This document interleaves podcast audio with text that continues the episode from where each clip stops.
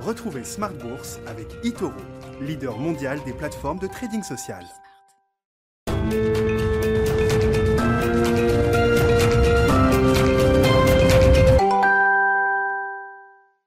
C'est reparti pour Smart Bourse, votre double dose quotidienne de marché en direct sur Bismart chaque jour à la mi-journée 12h30 13h et le soir la grande édition, le grand digest de l'information économique, financière et boursière pendant une heure, la chronique des marchés avec toujours ce thème de la reflation, un sujet qui divise, alors qui divise les économistes, est-ce qu'on se dirige vers un cycle d'inflation durable, soutenable dans le temps? C'est sans doute trop tôt pour le savoir, mais c'est un débat d'économistes qui est déjà bien entamé et puis la reflation qui divise tout simplement les marchés au moment où on se parle.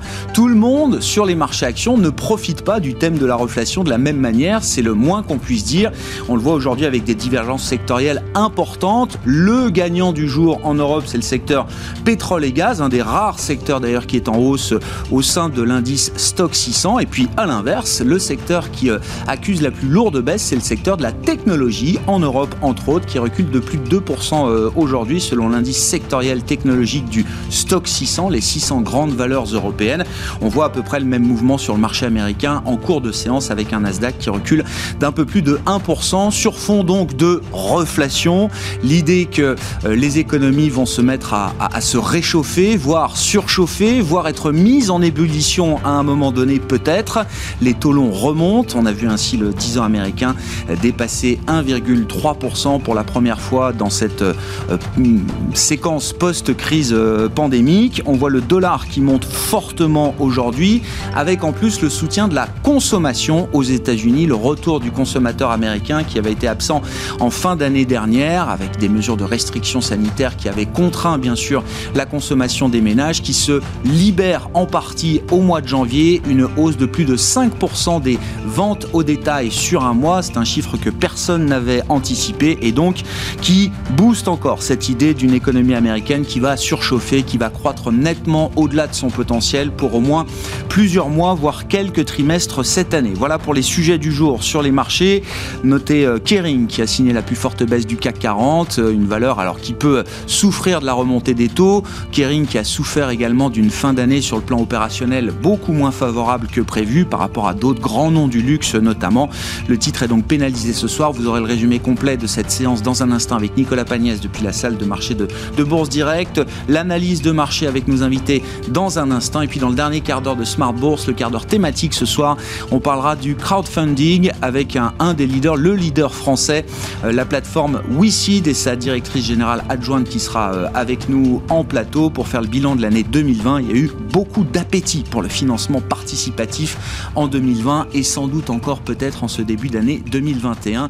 Mathilde Iclanzan sera donc avec nous à partir de 19h15 en direct sur Bismart.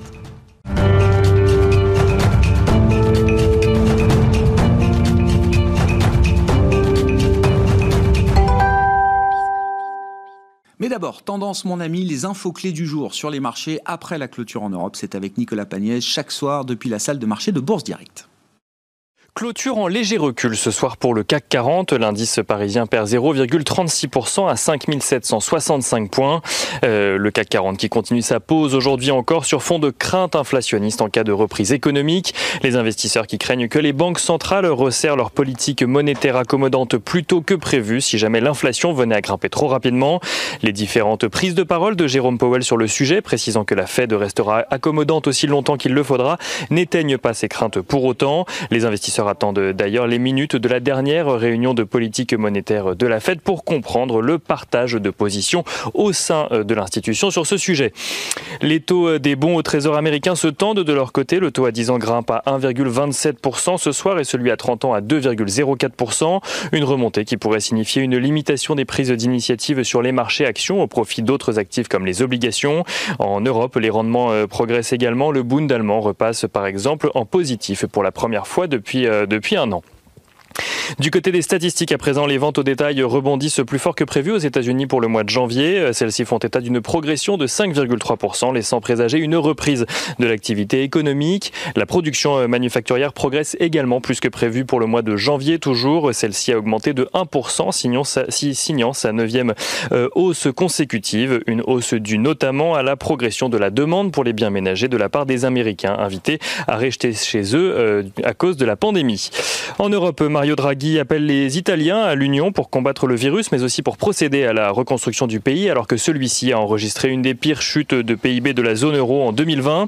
Le nouveau président du Conseil, à la tête d'une large majorité, s'exprimait aujourd'hui devant le Sénat italien qui doit procéder à un vote de confiance. Et Europe toujours, l'Union européenne multiplie les démarches de son côté pour obtenir de nouveaux vaccins. Euh, la Commission européenne a conclu ce matin un accord avec Pfizer et BioNTech pour la livraison de 200 millions euh, de doses supplémentaires du vaccin contre la Covid. 19 La Commission européenne qui a également conclu un accord avec Moderna euh, pour la livraison de 300 millions de doses supplémentaires.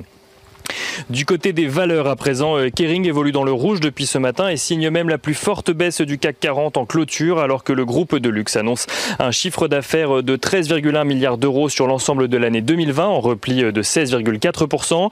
Le groupe a d'ailleurs accusé un repli d'activité sur les trois derniers mois de l'année encore plus marqué qu'au trimestre précédent là où les analystes s'attendaient à une légère reprise. La marque Gucci, une des marques emblématiques du groupe, a vu ses ventes reculer de 13,5% de son côté sur le dernier trimestre 2020 un recul qui vient s'ajouter euh, à celui d'un peu plus de 12% sur les trois mois précédents. Le groupe voit cependant dans le même temps son endettement se réduire et euh, son free cash flow progresser euh, de près de 40%. Cela n'empêche pas Kering de perdre un peu plus de 7% à la clôture ce soir. M6, annonce de son côté avoir plutôt bien résisté à la crise sanitaire. Si le chiffre d'affaires du groupe recule de 12,5% en 2020, son résultat opérationnel courant ne recule lui que de 5% grâce aux économies que le groupe a réalisées sur la période. M6, dont une partie du capital sera bientôt mis en vente par son actionnaire allemand Bertelsmann, euh, s'abstient cependant de faire des prévisions pour 2021 dans le contexte actuel. Son PDG Nicolas de Taverneau se contente de plaider pour des concentrations dans le secteur des médias pour faire face aux plateformes de streaming M6 qui gagne un peu plus de 12% ce soir. CNP Assurance fait état de son côté d'un résultat net à 1,35 milliard d'euros en baisse de 2,1% en données comparables, résistant, résistant plutôt bien à la baisse d'un peu plus de 17% de son chiffre d'affaires à cause de la pandémie. Le groupe renoue également euh, avec les dividendes et offre au titre de 2020 un dividende de 1,57 euros par action, dont un versement exceptionnel de 80 centimes par titre pour compenser euh, l'absence de dividendes l'année dernière. CNP Assurance qui s'apprécie euh, d'un peu moins de 2% ce soir. Et on notera qu'Eramet publie des résultats qui reculent moins que prévu euh, en 2020, avec notamment un rebond de son activité au second semestre. Le groupe, par ailleurs, euh, affiche son optimisme pour 2021, un optimisme qui porte euh, le titre ce soir, qui gagne 14%, un peu plus de 14% à la clôture. Demain, les investisseurs parisiens prendront connaissance des publications euh, de plusieurs grandes entreprises euh, à la Bourse de Paris. On notera euh, Airbus, Atos, Bouygues, Carrefour ou Orange au sein du CAC 40, mais également Air France. Côté statistique, l'indice d'activité de la Fed de Philadelphie sera publié pour le mois de février. Les inscriptions hebdomadaires au chômage seront également suivies, aux États-Unis évidemment. À noter que demain, les fonds Melvin Capital, Citadel, mais aussi l'application Robinhood sont appelés à témoigner devant la commission des services financiers de la Chambre des aux États-Unis, toujours euh, suite à l'affaire GameStop. Nicolas Pagnès en fil rouge avec nous tout au long de la journée sur Bismart depuis la salle de marché de Bourse Direct.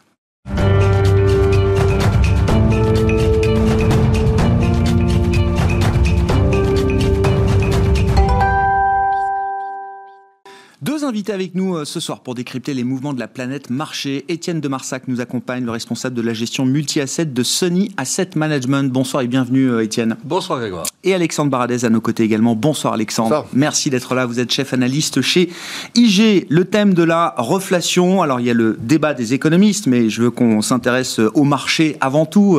Alexandre, on a vu plus de 1,30 sur le 10 ans américain ces, ces dernières heures. Et sur la séance en cours, qui s'est terminée en Europe, qui est encore en cours aux États-Unis, on voit, je le disais en introduction, que tout le monde ne profite pas de ce, ce thème de la reflation de la même manière. Et les big tech, notamment le Nasdaq, là est en baisse d'un peu plus de 1%, et on voit pas mal de big tech qui commencent à caler. Est-ce qu'on atteint déjà une forme de limite sur les marchés au sujet de cette, cette idée d'une reflation des économies? Ouais, alors c'est quand même une grosse question alors, qui s'était déjà posée il y a quelques semaines, début du mois de janvier, on a déjà eu un taux 10 ans américain qui était passé de 0,9 à 1,2 en l'espace d'une dizaine de jours, et déjà on a les techs avaient commencé à, va dire, à stagner un petit peu, euh, et puis c'était reparti, et puis là à nouveau, hein, poussé du, taux 10 ans, mais surtout avec en parallèle une remontée des taux réels. C'est ça qu'il faut aussi regarder, c'est-à-dire que le taux réel, euh, c'est le taux moins l'inflation, et si le taux se redresse, eh bien on sait qu'il y a un secteur qui a particulièrement bénéficié de, des taux bas, c'est le secteur tech, valeur refuge pendant la crise Covid, et puis ensuite les le fameux effet TINA qui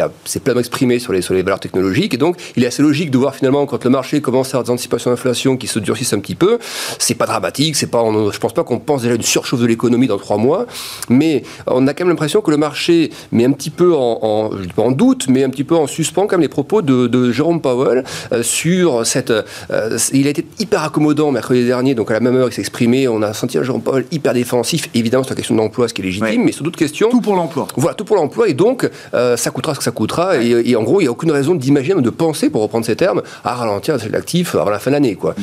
Et à côté de ça, vous avez d'autres membres du FOMC qui ne sont pas forcément des votants ou autres, mais qui eux s'expriment de manière peut-être un peu plus libérée et qui eux disent euh, on attend un fort rebond de l'économie là, dès le deuxième trimestre, hein, pas au second semestre, dès le deuxième trimestre. Et, donc eux viennent un petit peu perturber le, message du, chef. Alors est-ce que c'est une manière peut-être aussi assez orchestrée d'un côté good cop et bad cop pour envoyer un message au marché, pour ne pas dire euh, oui on va devoir ralentir parce que le marché ferait moins 5, moins 10 assez, assez vite je pense. C'est une manière de piloter un peu le marché avec une guidance comme ça un petit peu... Maintenir une forme d'ambiguïté. Les banquiers centraux adorent ce concept d'ambiguïté plus ou moins constructive d'ailleurs. Peut-être parce qu'effectivement, vous le disiez, les valeurs tech ont pris donc 40% euh, par rapport au niveau pré-Covid. Donc, hein, ça toute la baisse, on a récupéré, on est 40% dessus. Donc, les bénéfices 2021 sont déjà pleinement intégrés. Là, on est en train de se projeter peut-être pour les bénéfices euh, de 2022. Donc, c'est vrai qu'à un moment donné, si la Fed ne veut pas non plus aller trouver sur les actifs financiers, euh, peut-être laisser un peu remonter un petit peu les taux. Effectivement, le 1,30, c'est pas bien méchant, c'est un plus haut d'un an. on était, non, mais pour donner la, la, perspective de ces mouvements de taux, on était début d'année 2020, donc avant la crise, hein, le coronavirus n'existait pas, ou à peine. On était à 1,90 sur les taux 10 euh, ans américains. On est tombé à 0,50 au cours du mois d'août, je crois, le point bas. Et donc, il y a une première phase de remontée jusqu'à 0,9, et puis ensuite une réaccélération à la hausse qui nous mène jusqu'à 1,30 euh, effectivement ces dernières années. Et qui a synchronisé ce qu'on en Europe aussi sur les, économies. Alors, on, le voit quand même sur le graphique, parce que la question c'est est-ce que l'Europe peut profiter aussi du mouvement de la reflation? Pour l'instant, on voit plutôt un écart de taux qui s'agrandit entre les taux américains et les taux européens. Qui est assez en ligne est ce qu'on voit des anticipations d'inflation? Les anticipations d'inflation 5 ans dans 5 ans, elles sont à 2,40 aux États-Unis, elles sont à 1,40 en zone euro, donc ça, ça, justifie à peu près ce qu'on voit là. Mais les banquiers en profitent quand même. Hein. Regardez depuis le début de l'année les, trois gros secteurs qui performent. Euh, vous avez les ressources de base, vous avez euh, les techs évidemment, et puis vous avez les bancaires. Donc voilà. Y a... Mais ce qui est marrant, c'est de voir que les bancaires et les techs performent quand même dans le trio de tête. Voilà. Donc est-ce que là on assiste effectivement à un début de peut-être un petit plafonnement pour la, la partie tech? Euh, C'est à surveiller. Tant qu'on on n'enfonce pas des zones de prix, des moyennes de prix, ce genre de choses, il n'y a pas de grand risque. Mais là, au moment où on se parle, le Nasdaq est venu chercher justement un petit support intéressant. Donc il faut voir le support tient. Voilà, le 13006 sur le Nasdaq 100, c'est une zone technique assez, assez intéressante pour les chartistes. Donc euh, c'est un peu le point de passage. On va voir si ça tient ou pas. Si ça passe en dessous, ça peut effectivement vouloir dire que pendant quelques jours, semaines, on peut commencer à avoir une phase un peu consolidante qui se met en place. Étienne, sur le thème de la reflation, alors il y a un mot de la macro et puis en tant qu'investisseur, comment vous euh, profitez de ce thème de la reflation puisque votre fonds euh, Global Macro performe très très bien depuis euh, un an et plus maintenant. Vous nous direz comment vous jouez ce thème de la reflation, mais sur la partie macro, euh, on, est convaincu effectivement qu'on va avoir une surchauffe de l'économie américaine, au moins pour plusieurs mois, voire quelques trimestres. On a vu la publication des ventes au détail aujourd'hui, donc un baromètre important de la consommation aux États-Unis, et un rebond beaucoup plus spectaculaire que tout ce que les économistes pouvaient euh, prévoir. Les pauvres, c'est très compliqué de prévoir aujourd'hui ce qui va se passer sur le front de l'économie et notamment sur le front de la, de la consommation. Mais comment on explique là ce rebond de plus de 5% des ventes au détail aux États-Unis pour le mois de janvier? Bah, le, le, US Animal Spirit n'est pas mort, euh, bien au contraire, il a été dopé par les programmes de soutien, euh, d'accompagnement, les plans d'accompagnement du chômage, qui euh, notamment en moyenne aux États-Unis euh, ont permis aux chômeurs d'avoir un revenu supérieur à celui qu'ils auraient perdu. Donc, euh, au fur et à mesure que l'économie se rouvre, et en fait, on voit bien que, hormis peut-être New York, on est en plein déconfinement progressif, il est normal que cette économie sous pression, cette, ce, ce consumer animal spirit qui était sous pression, consomment de nouveau dans des activités qui peuvent être liées à la restauration, au tourisme euh, ou à l'hôtellerie de manière progressive. Mais il y a un effet quand même assez, euh, assez impulsif qui euh, explique notamment les chiffres de retail sales que l'on que, que vient d'avoir et qui pourraient durer hein, au fur et à mesure que les, les, les, les, Américains et les Européens sont, sont vaccinés et retrouvent un petit peu, moi, ce que j'appelle la normalisation du quotidien et qui est un thème qu'on a, qu'on a mis en place assez tôt, en fait, dès le, dès le mois de juillet, probablement un peu tôt. Mmh. Mais euh, il n'y avait même pas les vaccins encore. Oui, ah, il n'y avait pas les vaccins? Pas on imaginait les vaccins, ouais. mais on n'avait pas encore les annonces et les évidences autour de l'efficacité ouais. des vaccins. Et alors ça, c'est un des, une des raisons pour lesquelles le fonds fonctionne bien, parce que euh, euh, nous, on, dans, dans, dans, notre process d'investissement, on met en cause ce type de biais cognitif. C'est-à-dire, les vaccins ne sortiront peut-être jamais, et si jamais ils sortent, c'est en 2021-2022. Moi, je me suis intéressé à ce sujet en 2020, dès l'été, et j'ai eu la chance, en fait, d'écouter une conférence de presse de Stéphane Bancel chez Moderna, qui disait, euh, devant ses anciens élèves de l'école centrale ou ses anciens euh, euh, comment, collègues qui disaient non mais en fait euh, le marché ne s'intéresse pas assez à nous. Les vaccins on va les sortir. Ils sont mmh. prêts. Vous allez voir les résultats sont spectaculaires. On aura l'autorisation de, de, commercialisation en urgence par les États-Unis en décembre. Il nous manque plus qu'une vingtaine de milliers de personnes à sonder. Donc vous inquiétez pas ça vient. Et ça vient d'autant d'autant mieux qu'on n'est pas les seuls à utiliser cette technologie du, de, de l'ARN messenger. Donc tous les vaccins qui sont fondés sur la même technologie vont sortir en des, des, des, des, résultats absolument canons. Donc, on s'est positionné à la normalisation du quotidien un, un, peu rapidement, mais on a bénéficié de plein fouet de cette annonce mais du mois d'octobre et du mois de euh, novembre. Alors après, pour revenir donc hors, en dehors du cadre macro, euh, la, la, reflation, qu'est-ce que c'est? C'est c'est pas nécessairement l'inflation. La reflation, c'est d'abord le comblement des, euh, du, du, du, gap de prix, de, du, du, trou de prix lié au Covid. C'est-à-dire qu'il faut voir la perte de richesse, la perte de richesse, perte la, de production, la perte d'un niveau de prix. Vous étiez à un niveau de prix 200, vous êtes passé à 90 à cause du Covid, eh bien, il va vous falloir 5 années à 2%, au moins, pour retrouver votre niveau de 100. Donc la reflation, c'est pas nécessairement euh, quelque chose d'épouvantable euh, sur lequel il faut s'inquiéter, parce qu'en fait, vous avez, un, vous avez 10 points de retard à, à, à combler. Ça ne veut pas dire une inflation à deux chiffres pendant 10 ans non, alors elle peut, elle peut, elle peut accélérer, hein, effectivement, euh, ou elle peut être constante. Ça, ça fait partie des, choses qu'on ne sait pas. Euh, et, peut-être ce qui agite un petit peu le marché aujourd'hui, c'est ok, on a acté qu'il y, allait avoir des effets de base euh, en avril du fait de pétrole qui était euh, en négatif il y a un an et qui est sur des niveaux de 60. Donc mécaniquement, quand on compare un niveau de 60 aujourd'hui à un niveau négatif du mois d'avril de l'année dernière, on a un, rythme de croissance qui est élevé, qui va se traduire dans des prix. Donc on sait que les US vont vers 2% minimum d'inflation euh, cette année et peut-être probablement plutôt vers 3, du fait d'autres paramètres qui sont euh, là on ne raisonne pas toutes choses égales par ailleurs, mais qui sont le dopage euh, du, consommateur via les plans Biden, à un moment précis où il consomme déjà. Donc est-ce que c'est raisonnable de, le surexciter comme ça, ou de le titiller comme ça, et à un moment où l'offre continue à être contrainte. Et euh, quelle offre? Eh bien si vous regardez des indicateurs comme le Baltic Dry Index, donc le coût du fret à l'étranger, lui il est en hausse, parce que schématiquement on n'a pas assez de containers, c'est pas les chaînes de, de, de valeur ajoutée ne sont pas fluides, donc consommation dopée, offre contrainte, égale reflation qui pourrait déraper en inflation. Euh, vous me disiez, vous posiez la question, est-ce que c'est le moment pour les marchés de s'inquiéter? Non, que je n'ai pas posé que... encore la question, ah, mais euh, je, c est, c est, la, la, question c'est oui, la question c'est effectivement, est-ce qu'on est déjà dans des niveaux d'euphorie, de complaisance? Parce que vous dites, on sait que l'inflation va remonter, on sait que l'économie américaine va être en surchauffe, dopée en plus mm. par de nouveaux chèques et un stimulus budgétaire euh, sans, sans commune mesure Est-ce que tout est déjà dans les prix, euh, justement, de ce point de vue-là, euh, Alors, avec la, Étienne? Tout ne l'était pas. Avec la remontée des taux qu'on a eue euh, récemment, on commence quand même, je pense, Ah. à, à- à- à correctement anticiper ce phénomène d'inflation. Il y a un truc qu'on regarde quand on est investisseur qui s'appelle les points morts d'inflation, donc l'inflation anticipée dans les obligations. Ces points morts d'inflation se situent euh, à 10 ans autour de 2% tous les ans, légèrement plus. Donc ça commence à être dans les prix. Mais moi, ce qui il, il- il me semble, ce qui perturbe les, les marchés, c'est premièrement un peu cette cacophonie entre banquiers centraux, entre Blanchard qui répond à Yellen. euh, Est-ce que l'économie va être on fire ou pas Les keynésiens qui s'entre-déchirent. Exactement. Est-ce que, est-ce que Keynes revient euh, alors qu'on n'a jamais réussi en fait à, à mettre en application euh, tellement son, sa, sa, sa théorie économique? Est-ce que Keynes va avoir raison de, euh, comment, de, de cet univers de déflation ou pas?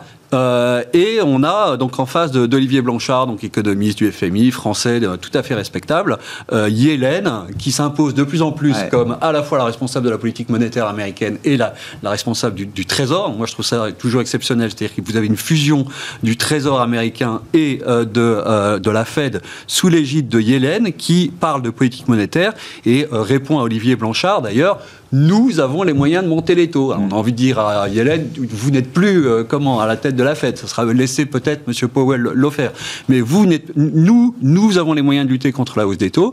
Et en fait, cette Contre le retour de l'inflation. contre ce que exactement vous dites, oui, contre oui, l'inflation et éventuellement la, la- la hausse des La taux longs. Fed est programmée naturellement pour gérer euh, l'inflation. Même si c'était pas le combat des dernières années, elle sait encore faire. Elle, elle a pas complètement oublié. Elle a pas Exactement. oublié, Elle se- d'accord. Elle se force à ne pas y songer, mais elle n'a pas complètement oublié.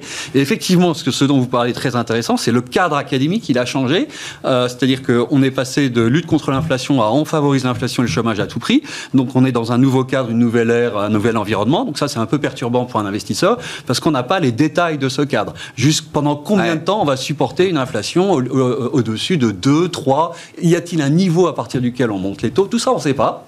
Et donc, ça nous terrorise un peu. Vous le disiez, euh, Alexandre, il y a un peu de, de cacophonie ou d'ambiguïté volontaire aujourd'hui dans le discours des banquiers centraux et, et principalement du côté de la Fed, hein, qui nous euh, intéresse euh, sur le sujet de la, de, la, de la reflation. Les minutes vont être publiées euh, tout à l'heure. Est-ce que c'est l'occasion de, de clarifier peut-être une position? Est-ce que la Fed a encore du temps peut-être pour sortir du bois entre guillemets et venir, comment dire, calmer peut-être une situation de, de marché qui pourrait commencer à déraper on n'imagine pas que le discours se resserre maintenant parce que c'est ça qui est assez perturbant d'ailleurs, c'est que les actifs financiers euh, n'arrêtent pas, de grimper et on voit que le double mandat de la Fed, il est tellement, il semble tellement loin, euh, hors d'atteinte, quand euh, il y a encore 10 millions d'Améri- d'Américains qui n'ont pas retrouvé le chemin du travail, ça fait partie d'un des deux mandats avec l'inflation. Donc, euh, et on a bien entendu aussi Powell dire que même si le mandat sur le, le- le- le- l'emploi était, était satisfait, on laisserait l'inflation partir effectivement. Mais on a on a quand même entendu pas mal de banquiers centraux, membres du FOMC ces derniers jours, qui expliquent bien qu'il y a moins de risques à laisser filer l'inflation et qu'on aura les outils pour la freiner s'il y a Ça. besoin, voilà, que, Ouais. que de- de- d'en faire trop peu. Et c'est pareil pour Biden, il dit mieux faire trop que, que pas assez, puis on aura après le, le temps de, de réfléchir à tout ça. Mais on voit que une partie du marché est en train de se placer là-dessus. Et puis après, il y a des patterns du passé, des configurations du passé qui ressurgissent un petit peu. C'est-à-dire que les, la pente des taux US, notamment le spread entre le 2 ans et le 10 ans, qui est vraiment le, le niveau que tout le monde regarde euh, par rapport aux crises précédentes, ben, on voit qu'on a une pontification qui n'est pas nouvelle, hein, ça fait déjà plusieurs trimestres que ça se pontifie, mais quand vous avez comme ça des chiffres qui deviennent de, de meilleurs aux États-Unis, et surtout les chiffres des contaminations, ça c'est, Ah on n'en oui, parle oui. pas assez, mais on est à 300 000 cas Ça le 8 janvier, on est, là on tombe dans des zones de 50 000, Ah oui. 60 000 cas quotidiens, donc c'est divisé par, le, par le 5, pic 6. est derrière nous. Voilà, on peut, peut l'affirmer aujourd'hui, modulo elle est, euh, euh, les variants ou ouais, de voilà. nouvelles formes de, de virus qui pourraient Ouais. apparaître, mais le pic est Ouais. dépassé. Et ça, Et au la- niveau mondial. Et puis à la vitesse avec CBS, c'est-à-dire que si on se projette à ce rythme-là encore pendant Ah ouais. un mois ou deux mois, on Ça, ça baisse plus vite que ça n'a grimpé. C'est Euh, le constat qu'on dressait aussi avec un- autre intervenant. Ça, ça baisse beaucoup plus vite que la phase ascendante qu'on avait Ouais, et sur la, la plus, fin le- d'année euh, le, 2020. le croisement de- des vaccins qui n'est pas aussi sur les vagues précédentes. Donc là, il y a ça qui vient ajouter aussi à la. à- Et puis je pense que tout le monde a- voit un petit peu ce qui se passe en Israël aussi. hein. Ça, on voit bien que sur les personnes plus âgées, alors il y a un effet du confinement, on essaie d'un peu de voir qu'est-ce qu'il est au confinement, qu'est-ce qu'il est au vaccin, mais il semble assez évident que l'effet vaccin sur les plus de 60 ans, il est assez spectaculaire, que les hospitalisations sont en chute libre. Donc tout le monde se dit, ben, ça, ça va arriver aux États-Unis dans quelques semaines, quelques mois. Mm. Donc effectivement, les scénarios reflationnistes vont bon train. Et ça, c'est. Mais du coup, ce pattern de pontification, c'est vrai que les deux dernières fois qu'on a vu ça à ce niveau-là, bah, c'était post-subprime et post-crise de bulle Internet. Alors, ça fait un peu vieillot de parler de tout ça. Alors, c'est vrai qu'à l'époque, la, la, la, récession est arrivée après le début de la pontification. C'était une des conséquences, en fait, de la pontification. Alors que là, on a eu la récession tout de suite, dès l'année dernière, récession immédiate. Et là, on, on est probablement en train d'en sortir. Et c'est là que la pente se fait. Donc, c'est ça qui est un peu différent. Puis les banquiers centraux ont agi tout de suite. Alors qu'à l'époque, ils ont agi avec un petit peu de retard. Donc, c'est ça qui peut différer des modèles précédents et donc qui peut faire ne pas craindre justement les mêmes scénarios dans, moins 40. Voilà. Mais par contre, si on commence à parler de taper tantrum, donc cette, ce risque un petit peu de, de, transition de politique monétaire, après on peut le pricer regarde le dernier taper tantrum, c'était moins 15% à peu près. Un sommet 2014 euh, et la chute après 2015, 15% sur la S&P et ça repart. Donc c'est pas bien méchant, mais je pense que c'est ça qu'il faut intégrer sur les indices américains, c'est ce risque-là de dans une phase un peu latérale, 10-15%, avant de faire des bases et que ce soit ensuite l'économie qui tire réellement les indices et plus tellement la politique monétaire. Est-ce qu'au moment où on se parle, est-ce que les, les, les, signaux d'alerte se, se, multiplient? Je vous fais pas la liste des records ou des exubérances dont on parle euh, tous les jours, mais si on prend peut-être la mesure de la volatilité du marché américain, mmh. Mmh. l'indice VIX, évidemment, il a euh, bondi de manière spectaculaire au moment mmh. de la crise pandémique en, en, mars dernier, et puis on a vu quand même une, une chute assez, euh, assez marquée de la volatilité. Alors, qui se normalise. On a du mal à passer sous les 20, par exemple, euh, quand on regarde ce, ce fameux VIX. Est-ce que euh, on est autour de 20, au-dessus de 20 Est-ce qu'on est dans un régime normal qui correspond à la situation donnée?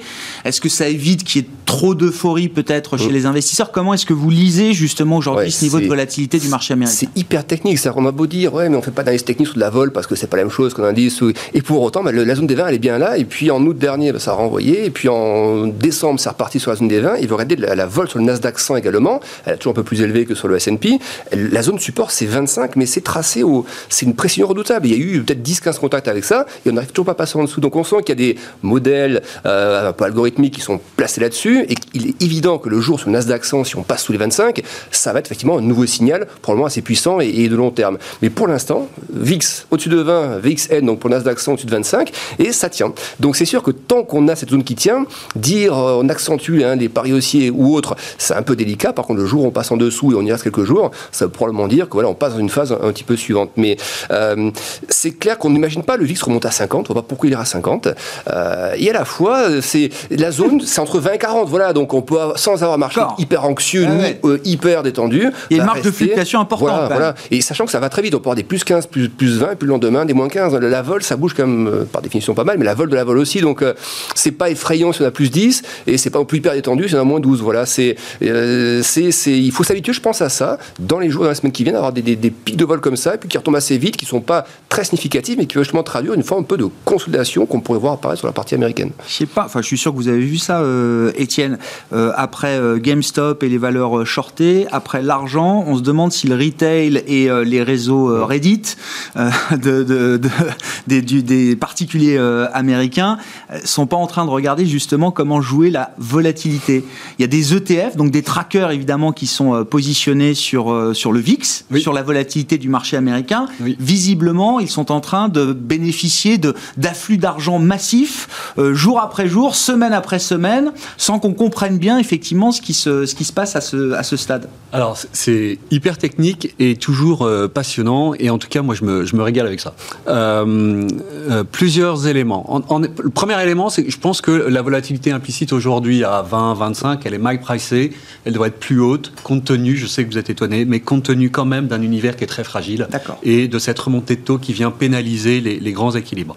Euh, deuxièmement, on a quand même un sujet global euh, en termes d'allocataires, c'est qu'il n'y a plus d'actifs qui vous protègent. Euh, si vous êtes dans un fonds action, que vous voulez le couvrir contre la baisse des actions, l'actif traditionnel de couverture, c'est les taux américains ou les taux européens. Or, il se trouve qu'ils remontent. C'est le sujet dont on parle.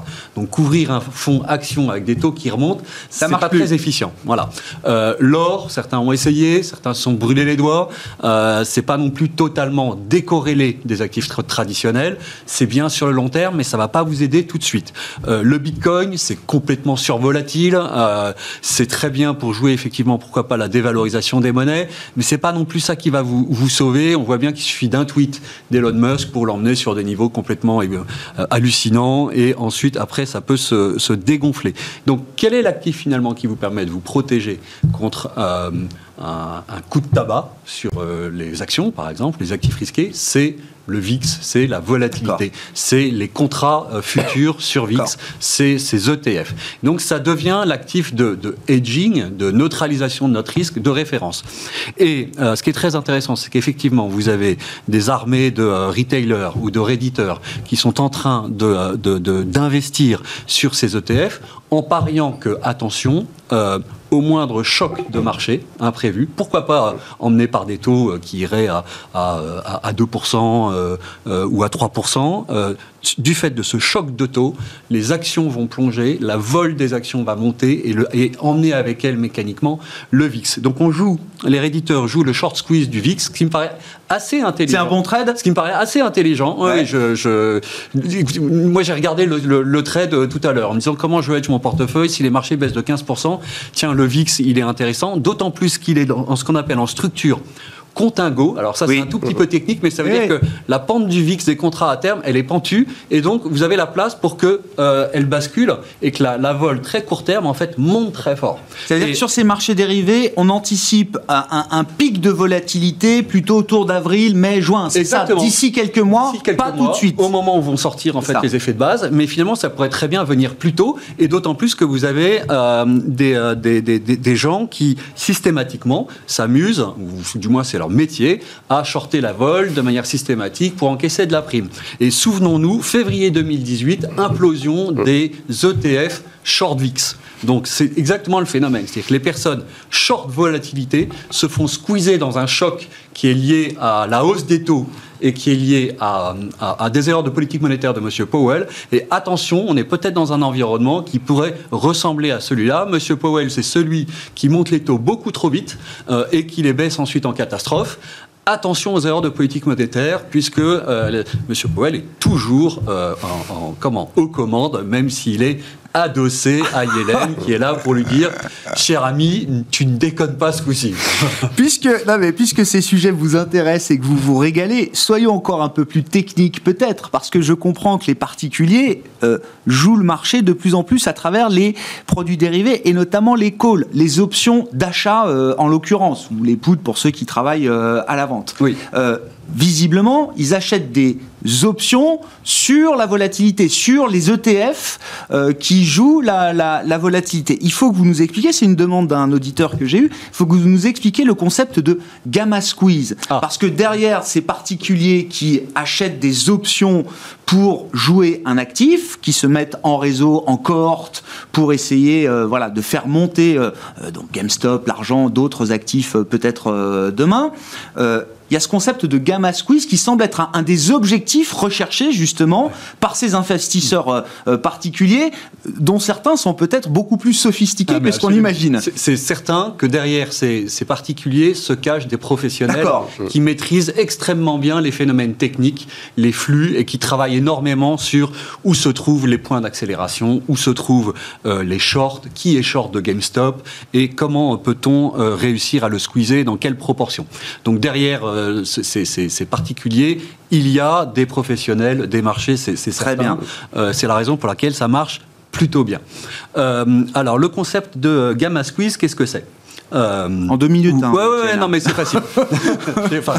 c'est le contraire d'une voiture. Si vous voulez, une voiture, ça fait du 0 à 100 en 10 secondes, et ensuite, ça fait le 100 à 200 en 40 secondes. Le, une option, ça fait du 0 à 100 en 10 secondes, et ensuite du 100 à 200 en une seconde. C'est-à-dire que vous avez une accélération qui est phénoménale, euh, qui est liée à, euh, donc à, l'effet de levier. Donc je vais vous donner juste un exemple. Euh, vous êtes acheteur d'un droit d'achat d'une action Apple qui vaut 130. Ce droit d'achat, peut-être qu'il vaut 1 dollar. Ça vaut pas très cher. La possibilité d'acheter dans un mois mmh. Apple à 130 quand Apple vaut 100, ça vaut 1 dollar. Je dépose des arts pour euh, je dépose acheter des une maison. Euh, Exactement. Mais, mais, je dépose que 1. Oui, je n'utilise pas 130. J'ai le choix entre j'achète à 130 et bon, j'utilise beaucoup d'argent, ou j'achète à 1 dollar et ça, c'est pas beaucoup d'argent. Mais attention, si ça passe à 132, d'accord, mon 1 est devenu 2, donc j'ai doublé. Euh, si ça passe à, 150, à 133, mon 1 est devenu 3. Donc on voit bien le potentiel d'accélération. Pour passer de 1 à 3, euh, vous avez fait 400%, quelque chose comme ça.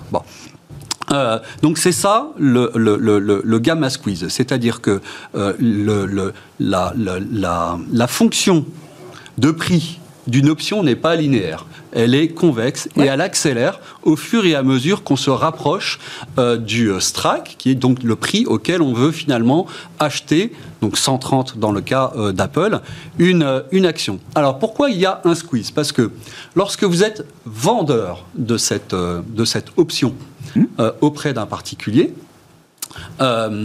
Euh, euh, et que l'option accélère, comme vous êtes vendeur, vous avez un mark-to-market qui est négatif.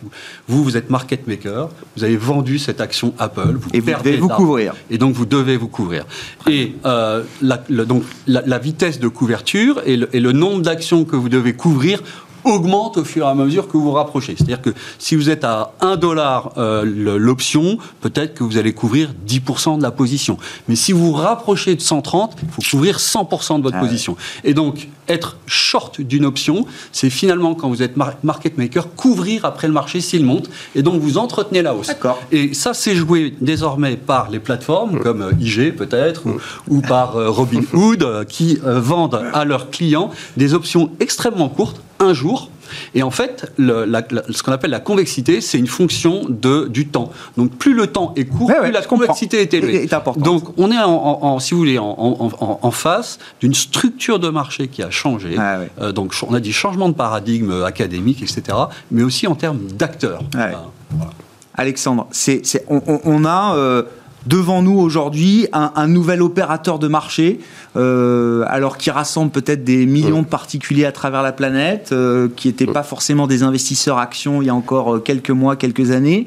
C'est un phénomène qui est là pour durer. Ça, ça, change la donne sur les marchés d'une certaine manière? Ça peut la changer parce qu'on a vu que certains fonds s'intéressaient à ce phénomène en, en, expliquant que le, le, bruit de marché, il a toujours existé. Hein, auparavant, c'était les gérants qui le faisaient ou un médiatique qui le faisait. Désormais, c'est les réseaux qui, le font. J'ai vu que c'était un, un, chat Bloomberg, parce que euh, ceux qui utilisent les plateformes Bloomberg, il y a le chat Bloomberg où on mm. discute euh, entre nous. Et ben là, c'est un chat Bloomberg puissance, euh, puissance 1000, quoi. Mais c'est vrai que c'est déjà, on sait que par exemple Bloomberg, qu'on parle d'eux, propose déjà sur, le terminal de voir le bruit sur Twitter de certaines actions. Donc il y a une courbe comme ça, un peu comme le Google Trend, vous aviez le, bruit d'une action, vous saviez si ça parlait beaucoup ou pas sur les réseaux. Donc c'est déjà intégré depuis quelques temps, mais aujourd'hui on voit que certains asset managers rentrent dans cette logique de s'intéresser à des actifs qui peuvent justement squeezer, ou on peut essayer de faire une paire, c'est plutôt des hedge funds qui vont tenter ce genre de truc là, mais c'est, ça, ça rentre dans un mode d'appréciation, de jugement global qu'on n'avait pas encore il y, a, il y, a, quelques mois. Donc en ça, c'est intéressant. Après, est-ce qu'on peut renouveler GameStop? GameStop, c'est quand même un mix de beaucoup de choses. Il y a le côté affectif, euh, une population de, qui traite aussi, est une population de gamers. Il y a un côté affectif, on a acheté ses jeux, maintenant c'est plus en ligne, mais on voulait donc sauver sur la grosse boutique de jeux qui, qui, nous plaisait bien. Puis il y avait cette nouveauté où on a s'est rendu compte qu'on pouvait faire tomber deux trois fonds en plus, donc ce côté un peu euh, revanche, militant, euh, qui s'agrégeait à ça. Mais il ne faut pas oublier que dans l'histoire, beaucoup ont gagné.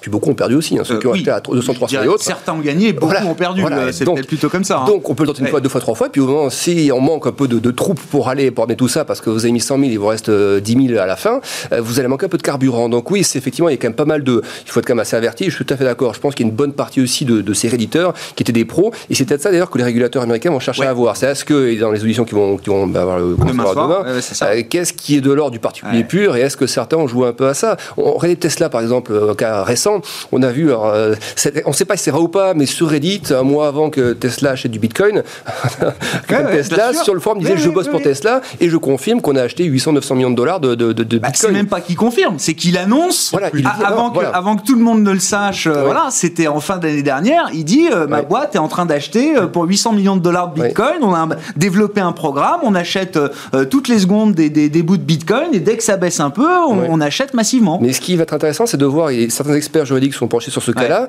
et ont estimé que les, les crypto-devises rentraient dans un cadre un peu gris, c'est-à-dire que c'était pas régulé comme une action. S'il avait fait ça sur une action, probablement des d'initiés, et puis la, la SEC serait tombée dessus. Là, par exemple, pour les cryptos, c'est une catégorie encore à part qui n'a pas été en gros régulée. Et donc, euh, il n'est pas forcément sous le coup d'une. Voilà, donc il y a ça aussi que le régulateur va devoir gérer. Est-ce que les. Est-ce qu'est-ce qu'on met dans, dans, la régulation? Est-ce que les cryptos font partie? Ce sera le cas un jour, mais pour l'instant, c'est pas encore le cas. Du coup, la question, c'est est-ce que c'était quelqu'un qui savait ça, qui avait une espèce de vide juridique pour donc faire ça? Est-ce que c'était volontaire ou est-ce que c'est c'était juste aléatoire et on a mis un petit poste comme ça pour se faire plaisir.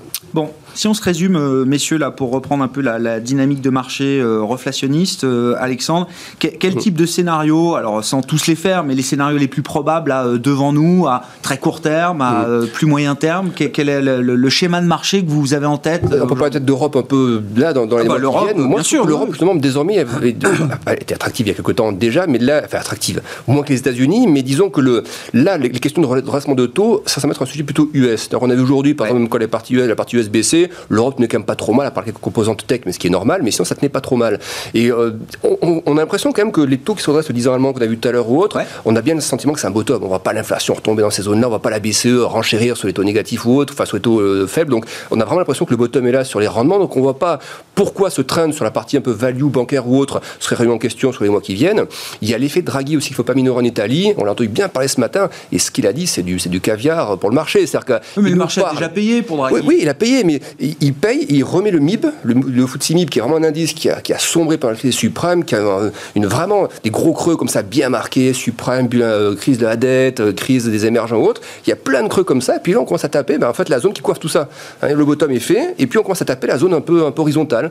Donc, on la tape. Oui, il peut y avoir des reflux, etc. Mais un reflux pour retomber sur les creux de Mars, j'y crois pas une seconde. Draghi qui arrive, qui parle de réforme, euh, de, réforme de la fonction publique, euh, réforme fiscale, qui parle qu'il y aura quand même de la dépense parce qu'il faut financer ça, que les projets vont s'installer sur 6 ans, il donne une, une trajectoire. C'est peut-être ça qui manque un peu à l'Italie. Il fixe un cadre, une nouvelle dynamique.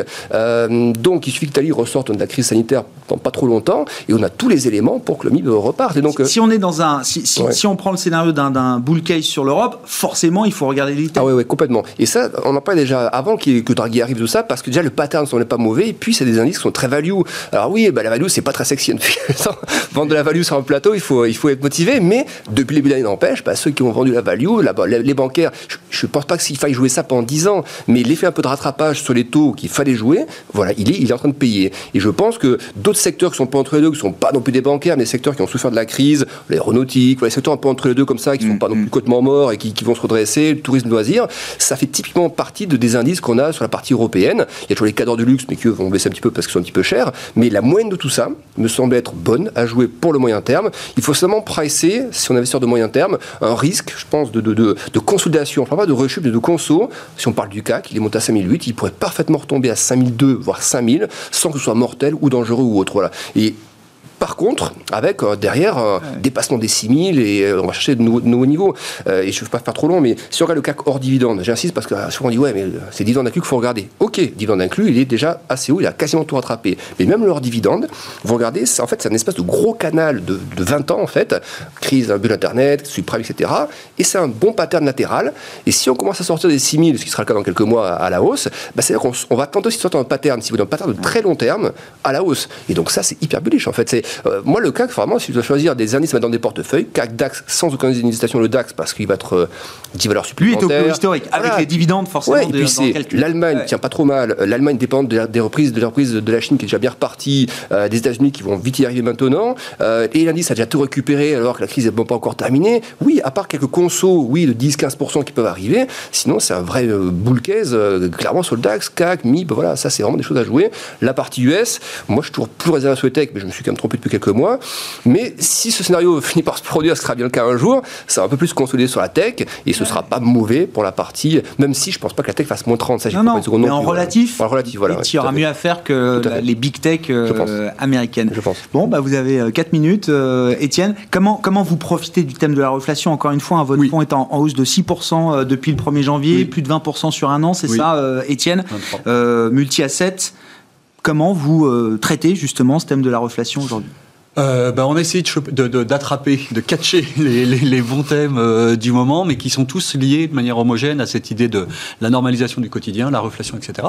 Donc, euh, les points morts d'inflation, donc là c'est un petit peu technique, métier d'obligation. Mais on peut jouer l'inflation pure, les prix d'inflation dans le marché. Métier de gérant obligataire, c'est pas très passionnant. Bon.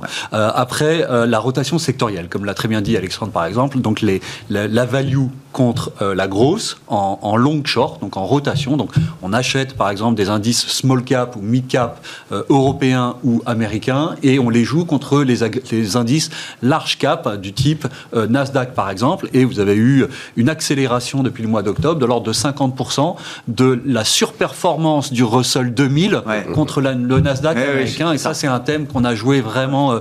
le ratio entre les deux. Le ratio entre les deux, c'est-à-dire que voilà, vous, vous êtes acheteur de l'un, vendeur de l'autre. Donc vous captez le surcroît de performance euh, de l'un contre l'autre, qui est de 50% euh, entre le mois d'octobre et euh, aujourd'hui.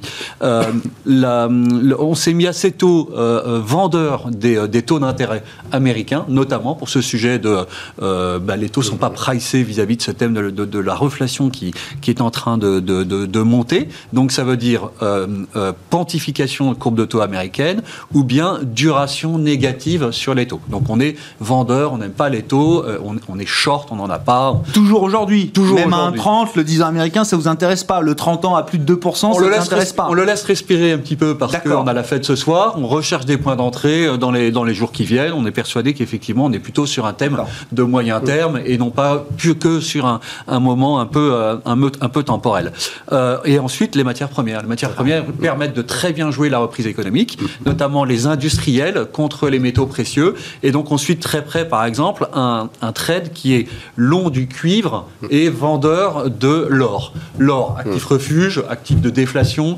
Quand tout va mal, on se précipite dessus. Euh, et euh, le cuivre, actif industriel, actif extrêmement demandé, notamment par l'économie chinoise, qui en consomme plus de 50%, etc. Donc, jouer la reprise qui vient de l'Asie, c'est quelque part acheter du cuivre contre euh, de l'or. Et toutes ces briques-là, en fait, elles sont dans le fond, avec peut-être en plus un petit call sur le VIX, au cas où. Qu'est-ce qui viendra euh, vous arrêter, euh, Étienne? À, partir de quel moment, quel type d'événement euh, vous fera dire c'est le moment de déboucler mes positions? Euh, ça, c'est les taux réels. Comme le disait très bien Alexandre, en fait, vous avez des niveaux d'intervention historiques de la Fed euh, qui se situent euh, au-dessus de zéro des taux réels. Or, pour le moment, le mandat de la Fed, c'est de maintenir ces taux en négatif pour forcer l'investissement, quoi qu'il en coûte, mhm. et forcer la consommation et diminuer le chômage, quoi qu'il en coûte.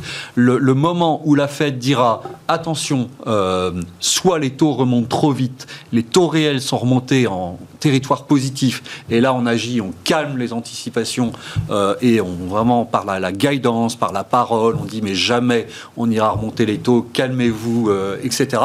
Euh, soit ils ne le disent pas, auquel cas là nous il faudra sortir des marchés. D'accord, ok.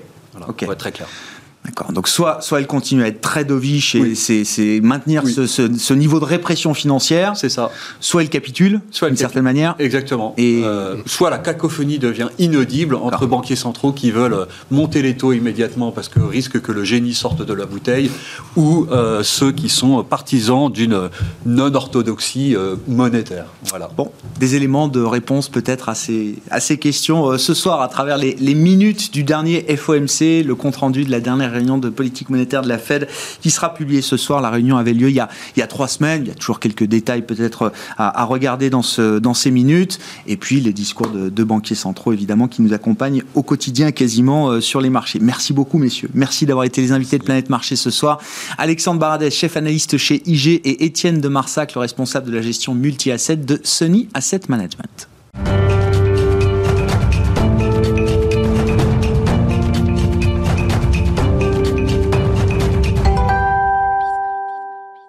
Le dernier quart d'heure de Smart Bourse, chaque soir, c'est le quart d'heure thématique, marché à thème. Le thème ce soir, c'est celui du crowdfunding. On va parler du crowdfunding avec euh, le leader en France du financement participatif au sens large, la plateforme WeSeed et sa directrice générale adjointe qui est à mes côtés en plateau, Mathilde Iclanzan. Bonsoir, et bienvenue. Merci beaucoup d'être euh, d'être avec nous. Un mot quand même de l'appétit qu'il y a eu pour euh, le financement participatif en 2020. Je crois que le bilan a été officiellement fait par l'association du secteur et c'est le cabinet Mazar, si je ne dis pas de bêtises. cabinet Mazar, c'est FPF, tout et, à fait. Et, voilà, et la FPF qui sont chargés de, compiler toutes les données de l'année 2020. En un temps record, exactement. C'est une explosion du financement participatif depuis deux ans maintenant, euh, Mathilde. Alors même euh, au-delà de deux ans, même depuis six ans, puisque le, le, le, financement participatif a été multiplié par six, il a dépassé le milliard cette année. Donc en effet, euh, il se place comme un investissement de, de, de, de tout premier plan, qui est en train vraiment de, séduire, de se démocratiser On a de plus en plus d'investisseurs qui sont, qui sont intéressés par ce mode de placement et on a de plus en plus donc d'acteurs économiques qui s'y intéressent aussi de par son agilité, de par tout ce qu'il permet en fait de, dans des rythmes rapides de, de financer. Ouais, effectivement, vous l'avez dit, le chiffre clé, c'est plus d'un milliard de collectes sur, sur 2020. On est sur des progressions de, de plus de 50%, je crois, hein, depuis, euh, depuis plusieurs années euh, maintenant, avec de plus en plus d'investisseurs euh, particuliers. Des tickets moyens qui augmentent aussi, je crois, euh, Mathilde Oui, des tickets moyens, des opérations euh, qui sont aussi de plus en plus élevées. Alors, il est quand même important de préciser que dans le, financement participatif et dans ce milliard, c'est plus de 50% qui sont relatifs euh, au secteur immobilier. donc, c'est plus de 500 millions. C'est des, opérations moyennes donc de 900 000 euros à peu près sur l'année 2020. c'est un montant, c'est un volume qui est en train d'énormément de, augmenter. Et le ticket moyen, oui, augmente. En tout cas, chez WICID, nous sommes aux environs de 1000 à 1500 euros euh, par ticket euh, d'investisseur. Et euh, ce sont des tickets qui se reproduisent entre 6 et 8 fois par an, donc environ 10 000 euros par an par investisseur sur le, financement participatif, au moins de l'immobilier. Ouais, ouais. Et alors, parlons de l'immobilier, effectivement, quand on parle d'une logique d'investissement, parce qu'il y a différentes logiques dans, le, dans le, les plateformes de, de, crowdfunding, mais la partie investissement est très importante. Quand on parle d'investissement, l'immobilier, c'est incontournable. On est en France. Euh, euh, quel, est le constat que vous dressez justement sur la partie immobilière chez, euh, chez WeSeed en ce début d'année 2021, sachant que l'immobilier, alors a été un secteur, en tout cas certains segments du marché immobilier, se retrouvent quand même aujourd'hui en grande difficulté? Oui, alors ça a été une année un petit peu inédite. Pour autant, euh, donc les, volumes ont énormément augmenté. Euh, c'est euh, l'année 2021 recommence de, feu de Dieu. Ouais, sur la même tendance. On a eu une période en 2020 de, de forte stagnation, donc au deuxième trimestre un, regain un petit peu pendant l'été et une très très forte accélération. Rien que sur le mois de janvier, là sur, euh, sur on a passé à peu près 40 dossiers euh, donc, qui représentent quasiment 50% de notre année 2020. Euh, mhm. Ah oui. Donc on est très étonné et il faut qu'on suive le rythme qui est très très très important. quel type d'immobilier effectivement là trouve, trouve de, de, l'appétit chez les investisseurs? Pendant longtemps, ce sont surtout les, les promoteurs qui ont trouvé un financement des effets de levier bancaire puisqu'en fait on finance les fonds propres des, promoteurs immobiliers. Mhm. Et de plus en plus, on voit arriver euh, les marchands de biens. Et sur euh, en tout cas, sur l'année 2020, on a essentiellement financé la majorité de nos, des investissements qu'on a proposés étaient pour les marchands de biens.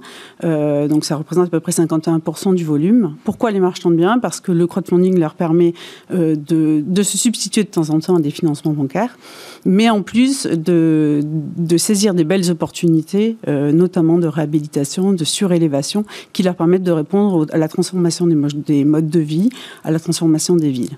Et, oui, effectivement, quel type de segment d'immobilier là trouve euh, trouve de la place dans, sur votre euh, plateforme? C'est du résidentiel, du commercial, c'est de la logistique. C'est du résidentiel aujourd'hui, euh, puisque dans les cœurs de ville, c'est essentiellement du résidentiel.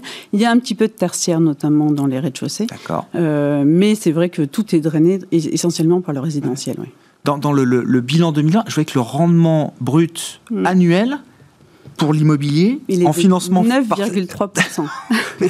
Donc, des taux qui font rêver. Hein. Net, c'est 6,5%. Ouais. Risques, alors, euh, c'est ça la question. Net, c'est 6,5%. C'est-à-dire que c'est quand même euh, une fois et demie, deux fois le rendement d'une SCPI, on va dire, euh, globalement. Et j'allais dire, c'est un rendement pour l'investisseur qu'on ne retrouve peut-être que sur la partie action quand on va au bout de la logique de risque. Oui, et puis au bout de quelques années, avec une illiquidité qui est complètement. Mais je veux dire, c'est quand même un rendement qui qui est spectaculaire dans le monde ah, dans lequel on vit. C'est très attractif et c'est la raison pour laquelle, euh, euh, notamment, euh, et encore une fois, je parle de Wixid en toute connaissance de cause, puisqu'aujourd'hui, par exemple, pour lever un million, un million cinq d'euros, on va mettre 20 minutes. Donc on a une très très forte attraction de la part des investisseurs qui, qui en demandent énormément. Et c'est vrai qu'à 9,3%, c'est quelque chose que vous ne trouvez nulle part. Donc, donc forcément. et, et, c'est un, un, rendement qui est soutenable. Il n'y a pas de raison, au moins, que sur l'horizon visible de 2021, ce, ce, ce rendement diminue fortement Il y a de plus en plus de plateformes hein, qui, qui interviennent, donc il y a une très très forte concurrence entre plateformes. Pour autant, aujourd'hui, non, on restera quand même sur des taux attractifs. il risque d'y avoir un petit peu d'érosion liée essentiellement à deux facteurs que sont d'abord le, les normes environnementales qui augmentent un petit peu et qui du coup diminuent quelque peu les, les, les marges en fait des, des opérateurs, des promoteurs. Donc euh, forcément, euh, ils nous demandent un petit peu de baisser les taux, donc euh, on va être obligé forcément de s'adapter, sans compter la concurrence entre les plateformes. Et puis la deuxième raison, c'est qu'on est en train de, pour pouvoir passer un peu ce cap en termes d'investisseurs, de trouver, de chercher des solutions pour démocratiser de plus en plus le crowdfunding. Et donc on est en train entre entre plateformes de créer un fonds de garantie qui viendra garantir le capital, donc permettre à des investisseurs qui sont peut-être moins friands vis-à-vis du risque d'investir beaucoup plus, mais du coup ça va forcément avoir des ça se paiera, Ça se paiera Exactement. Donc 9,3 c'est quoi? C'est peut-être un pic qui a été atteint en termes de rendement? Vous Oui, on, ne va pas énormément diminuer, mais on perdra certainement un point ou deux dans les prochaines années. Mais pour autant, euh, comparé aux taux qui sont proposés aujourd'hui, ah euh, ça reste très attractif. Et surtout, il ne faut pas oublier que la durée moyenne des opérations aujourd'hui est de 20 mois, euh, ce qui veut dire que vous avez une, une liquidité qui est quand même assez forte. Ouais, effectivement. De vos, de vos, de vos, de vos investissements. Euh, le, risque en face, alors comment vous, vous le mesurez? C'est le taux de retard, c'est ça que vous regardez euh, pour les opérations immobilières? J'allais dire taux de défaut, mais non, c'est un taux de retard. Non, parce que le, taux de défaut, il est un petit peu biaisé parce que depuis le début de l'existence du, du, crowdfunding, en fait, il n'y a eu qu'une seule opération qui a, qui a vraiment échoué et sur lesquelles il y a eu des pertes en capital, même si, encore une fois, faut, faut, faut relativiser parce qu'on continue à recevoir des remboursements sur, euh, sur l'opération sur en question. Donc, tant que, tant que les choses ne sont pas éteintes, le taux de défaut n'est pas vraiment très le bilan se fera ultérieurement. Le bilan se fera ultérieurement. Euh, après, oui, il y a des taux de retard. On a eu à gérer des retards cette année, mais en fait, ce sont, ce sont des aléas qui sont liés à l'immobilier. Tout est structurel, euh, tout, pardon, tout est conjoncturel et pas structurel. Donc, en fait, il n'y a, pas, a pas non plus de raison d'avoir euh, des inquiétudes particulières quand il y a des défauts, enfin, des, des, retards pardon, sur, les, sur les opérations. Si on parle du financement des entreprises, pour finir, Mathilde, 2021 va être, c'est comme ça que je le présente, l'année de la bataille des fonds propres pour bon nombre de, de petites et moyennes entreprises euh, françaises qui ont été sauvées pour beaucoup d'entre elles, certaines d'entre elles en tout cas par les prêts garantis par l'État. L'étape suivante, ça va être le renforcement des fonds propres. Et on imagine, avec la puissance du crowdfunding, on rappelle, un milliard d'euros de collecte franchi euh, l'an dernier, que ce, système de financement participatif a toute sa place pour euh, accompagner les, les, pouvoirs publics dans cet effort Exactement. il va y avoir donc un besoin de renforcement de fonds propres. Les trésoreries ont été euh, sauvegardés par les PGE. Maintenant, on va parler investissement, on va parler rebond, on va parler relance. Et donc, il va y avoir des besoins donc, de fonds propres. Il va y avoir besoin aussi d'emprunts, tout simplement, pour financer la relance et les investissements. Euh, WICID euh, est en train de développer avec la région Occitanie une plateforme de financement citoyen sur lequel on va euh, proposer donc aux citoyens d'Occitanie, mais de partout, de France ou partout. Il n'y a pas de frontière entre l'Occitanie et les autres régions françaises. Non, non, non, on va pas les sélectionner et d'investir dans les sociétés qui les touchent, euh, qui, euh, qui, sont locales et qui répondent à la proximité et les actifs tangibles en fait dans les, les entreprises euh, qui sont à côté de chez eux. Et donc c'est c'est pour nous quelque chose d'important et, on revient en plus dans l'histoire et dans l'ADN de WICID lors de sa création. Alors Occitanie, parce que je crois que vous êtes basé à Toulouse. Oui. Je dis pas de bêtises. Oui, c'est la région. oui, c'est la région une, une entreprise toulousaine. Mais euh, c'est une première là, ce qui se passe entre vous et la, et la région Occitanie. Oui, Quand vous dites plateforme citoyenne, ça veut dire quoi? Ce sera une, une, enfin, WICID adapté aux besoins de l'Occitanie et des entreprises. Alors, ce sera une société de projet que l'on va créer avec la région Occitanie et la CCI euh, Occitanie. Euh, il y a aussi un satellite de la région qui est spécialisé dans les énergies renouvelables et donc, on crée une, société de, communes dans laquelle on va euh, financer donc, toutes les entreprises qui auront besoin de se renforcer en termes de fonds propres et de chercher des financements euh, liés à leurs investissements futurs et leur développement. C'est quelque chose que WICID est prêt à, déployer. Enfin, je dis WICID, mais je vous mets aussi porte-parole d'une certaine manière de votre industrie. WICID et les autres plateformes concurrentes, c'est un, un, schéma qui est prêt à être déployé au niveau national? Bien sûr, et d'autant plus que euh, je, je, crois que la presse relate le fait que l'épargne citoyenne aujourd'hui a atteint des sommets. On, on, parle quand même de 100 milliards d'euros que les Français auraient mis de côté pendant mhm. cette période de crise.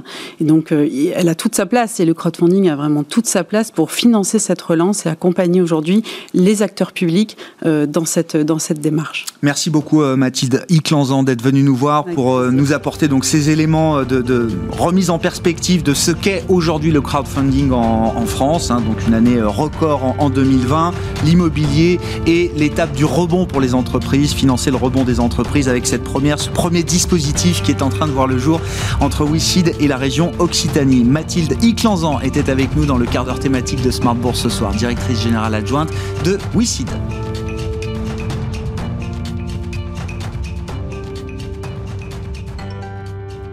C'était Smart Bourse avec Itoro, leader mondial des plateformes de trading social.